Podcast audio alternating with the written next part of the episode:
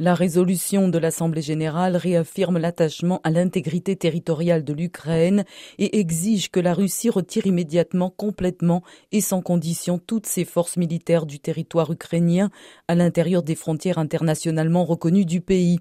Une référence au territoire annexé par la Russie. Elle appelle également à une cessation des hostilités et souligne la nécessité de parvenir dans les meilleurs délais à une paix globale, juste et durable en Ukraine conformément aux principes de la Charte des Nations Unies. Sous les applaudissements, la résolution non contraignante a recueilli les voix de 141 des 193 États membres de l'ONU. Sept ont voté contre la Russie, le Bélarus, la Syrie, la Corée du Nord, le Mali, le Nicaragua et l'Érythrée. Et 32 se sont abstenus, dont la Chine et l'Inde.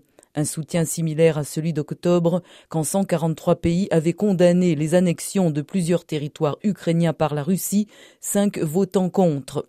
C'est une majorité écrasante de la part de la communauté internationale qui confirme son fort soutien pour l'Ukraine, victime de l'agression russe, s'est réjoui le chef de la diplomatie européenne, Joseph Borrell.